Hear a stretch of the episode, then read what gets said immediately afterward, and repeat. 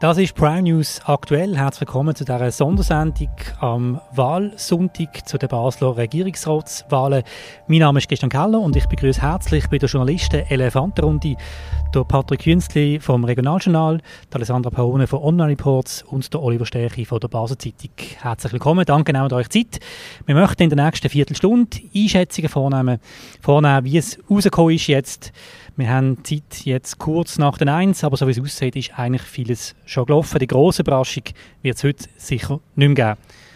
Alessandra, zuerst in Einschätzung. Wir haben es gesehen, das Resultat. Mustafa Atici liegt klar vorne. Ähm, bist du überrascht? Wie siehst du es? Was heisst das jetzt? Äh, ja, ich bin überrascht. Ähm, ich habe ein gutes Resultat erwartet von Mustafa Atici. Allerdings bin ich davon ausgegangen, dass an erster Stelle der Luca Ucese wird sein. Ähm, rein jetzt einfach von, von der äh, Wählerschaft her, also wenn wirklich mit allen Bürgerlichen, wenn wirklich ganz alle Bürgerlichen an die Turnen gegangen wären, ähm, dann wäre das etwa so bei 40 Prozent gewesen. Er hat etwa 37 Prozent erreicht. Ähm, es zeigt auch, dass der äh, Mustafa Atici enorm hat können mobilisieren wirklich sehr stark, äh, was einerseits mit seiner Person ähm, zu tun hat, aber auch mit den beiden Vorlagen die heute sind. Also die 13. AHV-Rente hat sicher eine große Rolle gespielt für das gute Resultat. Also in dem Sinn ähm, ja, bin ich von dieser Deutlichkeit sehr überrascht und ich habe eigentlich äh, damit gerechnet, dass der äh, bürgerliche Kandidat an erster Stelle wird sein. Patrick Künzli, hast du ja gedacht, dass der Luca Cese von der FDP besser abschneidet im Vergleich zum Mustafa Atici von der SP? Ja, das habe ich auch gedacht. Auch wie äh, Alessandra gesagt hat, das bürgerliche Wählerpotenzial liegt etwa bei 40 Prozent. Dass er das ausschöpft, von dem bin ich schon ausgegangen. Äh, und das ist ihm nicht gelungen. Das ist eine grosse Enttäuschung aus bürgerlicher Sicht, meinte ich. Zumal man ja dann auch muss davon ausgehen, dass er auch in der Mitte absolut keine Stimmen geholt hat, der Luca Urcese, sondern die sind alle auf die Linke gegangen, die Stimmen. Und ich glaube, das ist wirklich enttäuschend, weil ich habe bei den Bürgerlichen im Wahlkampf so eine Art äh, Aufbruchstimmung gespürt und Rückgewinn gespürt und das ist heute alles jetzt vorbei. Auch der Luca Urcese als Kandidat, das wird wahrscheinlich nicht mit Regierungsrat. Genau, das habe ich auch so wahrgenommen. Das ist ein interessanter Punkt, vor allem auch, weil der Konradin Kramer ja für das Regierungspräsidium kandidiert hat, das Duo, das zusammen auftreten ist, LDP, FDP, Oliver Stärke von der Basel Zeitung, bist du auch überrascht?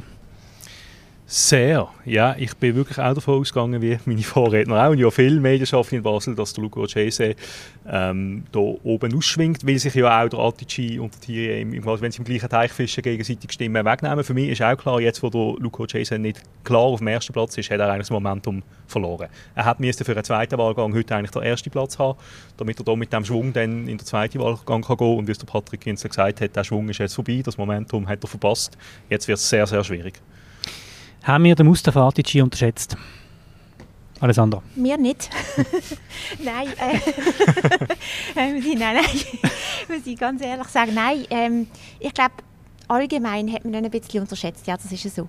Ähm, Und warum hat man ihn unterschätzt? Es ist wirklich das Thema mit der Spruch, das ist schon groß überall, ähm, ist das überall gekommen, in den Medien. Man hat wirklich eigentlich immer nur über das geredet und am Schluss hat das so wie es aussieht, überhaupt keine Rolle gespielt. Also der Mustafa Adici hat offenbar können überzeugen ähm, mit, mit, äh, mit, mit, seiner Erfahrung, mit seiner politischen, die er durchaus hat, mit seiner langjährigen Erfahrung und, und halt auch mit seiner Art und wie er auf die Leute zugang, äh, zugeht und zugegangen ist. Mhm. Man hat eigentlich fast so ein bisschen äh, schlecht geschrieben. Aber es hat ja auch, es hat auch lange geheißen, er sei so ein monothematischer Politiker. Es er wird sich nur um Bildungs- und Integrationsfragen kümmern. Gut, das kommt ihm jetzt sicher entgegen, wenn es darum geht, kann er äh, ins ED einziehen, jetzt was er noch aussieht. Das Erziehungsdepartement. Ins Erziehungsdepartement, ja. genau, jetzt was er noch aussieht, dass der Konradin Kammer Regierungspräsident wird. Aber ähm, ja, doch, man hat irgendwie nicht, medial ist, ist nicht so irgendwie übergekommen, dass er, dass er in der Favoritenrolle wäre. Eher nicht. Man hat eher vielleicht noch an einen Thierry-Überraschungseffekt genau. gelebt. Patrick Günzli, anders gefragt, hat man den Jérôme Thierry von den Grünen, der jetzt eigentlich wirklich schlecht abgeschnitten hat, also wo, das ist gelaufen, oder? Er hat ja selbst gesagt, zieht sich zurück, hat man ihn überschätzt? Ich habe ihn nicht überschätzt. Ähm, ich habe schon gemerkt, dass die Kandidatur Schwächen hat. Und ich glaube, das haben die Wählerinnen und Wähler auch gemerkt, dass er einfach teilweise nicht so sattelfest war in gewissen Themen. Ähm, dass er noch weinig gewechselt hat, teilweise während dem Wahlkampf. Ähm, von dem her überrascht es mich jetzt nicht so, ähm, dass er hinter Mustafa Atici liegt. Ich habe gedacht, vielleicht ist der Unterschied ein bisschen weniger groß, aber das ist mehr so, da ich nicht denke, dass der Mustafa Atici so gut abschneidet. Ich begreife bis heute nicht, was die Kandidatur hat sollen. Ich auch nicht. Ich habe von Anfang an kommentiert, dass das äh, keinen Sinn ergibt. Und ja, ich verstand es auch bis heute nicht. Doch, ich finde es eigentlich, ähm, eigentlich gut, haben die Grünen kandidiert. Ähm, sie haben, also das hat man auch gemerkt, sie haben eigentlich können mobilisieren, sie selber. Also es, hat auf der Grünen Partei sehr gut getan, was es, was sonst äh, im, im linksgrünen Lager doch, auch wenn du den Kopf schüttelst, Oli. Ich bin, ich bin der Meinung, es ist, es ist richtig von den Grünen zu kandidieren. Man hat auch bei ihnen eine Aufbruchstimmung ähm, gemerkt. Das hat man auch an der, ähm, an der Spende zum Beispiel gemerkt, die sie, haben, wo, wo sie haben können sammeln jetzt äh, für den Jerome Thierry und auch allgemein an, an, an, an der Dynamik, die es gegeben hat. Sie haben dann schlussendlich nicht darüber, darüber aus können Stimmen machen, aber ich denke, ähm, für die Grünen selber ist es richtig gewesen. Bin ich immer noch davon überzeugt. Ich weiß nicht. Also, dass sie Adretten sind, ja, sie können nicht ewig der Juniorpartner sein von der SP, weil ich meine, mit dem Argument, ähm, wenn wir der SP irgendwie, wenn wir mit der, zusammen mit der SP gehen, haben wir eh keine Chance. Ähm, so kannst du ja nie Regierungsverantwortung übernehmen. Ich glaube auch, der Jerome Thier, er hat sehr einen engagierten Wahlkampf gemacht. Ich glaube, das kann man ihm sicher nicht vorwerfen. Ähm, ja, gleichwohl hat er, und der Patrick jetzt gesagt, er ist oft wahr geblieben bei den Inhalten. Man hat ihm die Dossierkompetenz nicht wirklich zugetraut.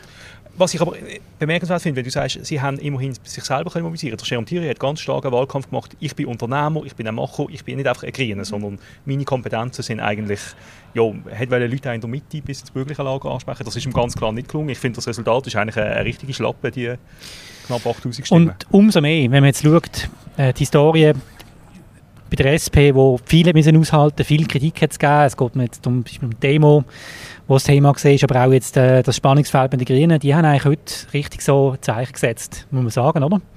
Ja, absolut. Äh, dass man den Kandidat, der ich finde halt schon auch Schwächen hat, äh, gerade im öffentlichen Auftritt, das, was man vorher thematisiert hat, dass man da mit so einem guten Resultat durchkriegt, spricht dafür, dass die SP halt immer noch an Macht ist zu Basel. Und mir hat heute Morgen jemand gesagt, ein ehemaliger SP-Politiker, was uns einfach immer wieder gelingt, ist, wir können die Reihen wirklich schließen.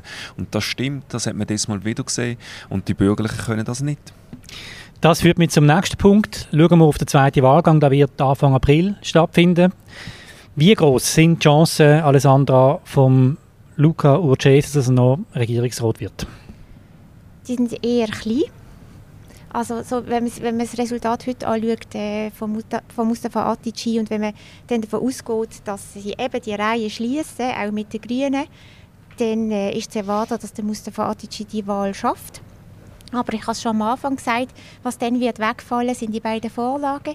Die haben massiv auf linker Seite ähm, haben die massiv mobilisiert. Das äh, wird im zweiten Wahlgang nicht mehr der Fall sein. Und dann kommt es beim Luca Ocese wirklich auch darauf an, also sollte jetzt der Konradin Kramer die Wahl jetzt schon schaffen äh, zum Regierungspräsident, fällt er weg im zweiten Wahlgang. Und ähm, ich denke, das ist ein wichtiger ein wichtiger Punkt in dem ganzen bürgerlichen Wahlkampf oder das also, Duo. Also, Stand jetzt fehlen ihm noch 360 Stimmen, glaub, damit das absolute Mehr würde erreichen Aber ob er das heute schafft, ist eher unwahrscheinlich, würde ich jetzt behaupten. Das heisst, wir wissen es jetzt noch nicht. Also jetzt zum Zeitpunkt, wo wir den Podcast machen, wissen wir es noch nicht. Aber ich gehe nicht davon aus. Vor allem habe ich aus der SP jetzt schon die Information, dass sich der Mustafa Atici zurückzieht. Also das Rennen ist gelaufen. Das Rennen ist gelaufen, oder? Oli, wie sehr werden Karten im zweiten Wahlgang, wenn es ums Duell geht zwischen Mustafa Atici und Luca, Luca Ocese, nochmal neu gemischt? Ich weiß nicht, ob sie neu gemischt werden. Ich glaube, die entscheidende Frage dann wird wirklich sein, die Mobilisierung, was äh, dann speziell ist. Und am 7. April, es wird keine anderen Abstimmungen geben, wie heute mit der AHV und der Renteninitiative. Das hat natürlich gerade auch ein Linkspublikum ähm, zusätzlich mobilisiert. Von dem her ähm, wird das wirklich auf einen 1 zu 1 Kampf rauslaufen und das wird bedeuten, die Seite, die besser mobilisiert, ähm, wird, dort, wird dort der Stichentscheid haben. Und der Patrick hat es vorher gesagt, SP ist einfach sehr gut in dem. Sie können Reihen schließen, sie sind parat, wenn es darum geht, zu mobilisieren. Ich glaube, auch da liegt das Momentum dann bei der SP. Also wenn du in dieser Runde das richtig beurteilst, sind der Meinung, wenn sie jetzt müssen Geld wetten würden sie eher auf den Mustafa setzen. Oder die Wettquote wäre sicher viel höher bei Luca. Genau, das Geld würde ich nicht auf Luca Chase setzen. Gut, reden wir ganz zum Schluss noch über ähm, Esther Keller von der GLP, Regierungsrätin, Baudirektorin. Ähm, ich möchte darüber reden, weil wir haben im Herbst schon wieder Abstimmungen, es sind Gesamterneuerungswahlen und es stellt sich jetzt die Frage, was macht denn sie? Sie ist ja eigentlich zwischen den beiden Polen. Und ich werde darüber reden noch zum Schluss, weil das ja heute auch Auswirkungen hat. Wenn man jetzt schaut, bis heute rausgekommen ist, hat desto bessere Chancen im Herbst oder schlechtere? Wie ist für Sie die Ausgangslage jetzt nach dem Resultat, das wir jetzt vorliegen haben? Also äh, die Chancen für Sie sind natürlich äh, gestiegen. mit dem Resultat oder 3-1-3. Das ist so das, was am besten ist für Esther Keller, dass, dass es so bleibt, wie es ist. Und äh, das, das wäre ja der Fall oder, mit der Wahl von Mustafa Atici, ähm, falls es dann so kommt. Ja, davon bin ich eigentlich überzeugt. Also, und das, ähm, das hat man ja auch gesehen. Also sie haben sich natürlich sehr bedeckt äh, gegeben, oder die, die Grünliberalen, aber es ist auf das rausgelaufen, oder, dass, sie, dass sie sich auch nicht wollen, irgendwie da, ähm, Finger verbrennen und sich irgendwie positionieren, aber der Wunsch, und das hat man auch gehört, wenn man mit, den, mit, mit Grünliberalen geredet hat, war schon der, dass, ähm, dass, dass äh, die SP den Sitz verteidigen. Gut, ähm, die Frage ist aber auch noch, wo wir noch interessieren zum Schluss, Kommen die Grünen zusammen mit der SP oder sind die jetzt zerstritten nach dem ganzen Sololauf, was es jetzt gegeben hat? Ich glaube schon, dass sie zusammenkommen im Herbst, weil äh, das macht auch für beide Seiten Sinn, ähm, dass man voneinander kann profitieren kann. Die Grünen müssen Unterstützung haben von der SP, sonst sind sie chancenlos, das hat man jetzt heute wieder gesehen. Von dem her ja, gehe ich davon aus, dass man drei wird schließen. Äh, ich bin übrigens noch gespannt auf bürgerlicher Seite, ob denn das große Ticket jetzt mit der SVP wirklich kommt, mhm. weil das Resultat heute ist jetzt nicht so wahnsinnig gut gewesen. Äh, ja, bin gespannt, was da im Herbst passiert. Stimmt, das ist auch noch das Thema, oder? Ja. Gut, Schlusswort, Oli. ja, ich glaube auch, dass die Linken mit einem gemeinsamen Ticket kommen. Ich glaube auch, dass jetzt die Differenzen, die jetzt auch wir ja darüber geschrieben und berichtet haben, dass die am Ende des Tages nicht so groß sind, wenn es darum geht, wirklich einfach die Macht zu halten in der Regierung. Die Mehrheiten sicher, die werden sicher zusammenkommen. Auf bürgerlicher Seite bin ich auch sehr gespannt, was passiert, ob die Allianz hat mit der SVP. Ich glaube, das wird einmal mehr sehr darauf ankommen, äh, wenn die SVP einen Beruf stellt, was sie ziemlich sicher werden machen, wer das ist und ob sich die anderen Parteien mit dem können anfreunden können. Gut, sind wir am Ende von dieser Sendung. Vielen Dank, dass ihr da gewesen. Das war es vom Prime aktuell, hier direkt aus dem Wahlforum in Basel zu den Regierungsratsersatzwahlen. Ich wünsche allen weiterhin einen schönen Tag. Auf Wiedersehen.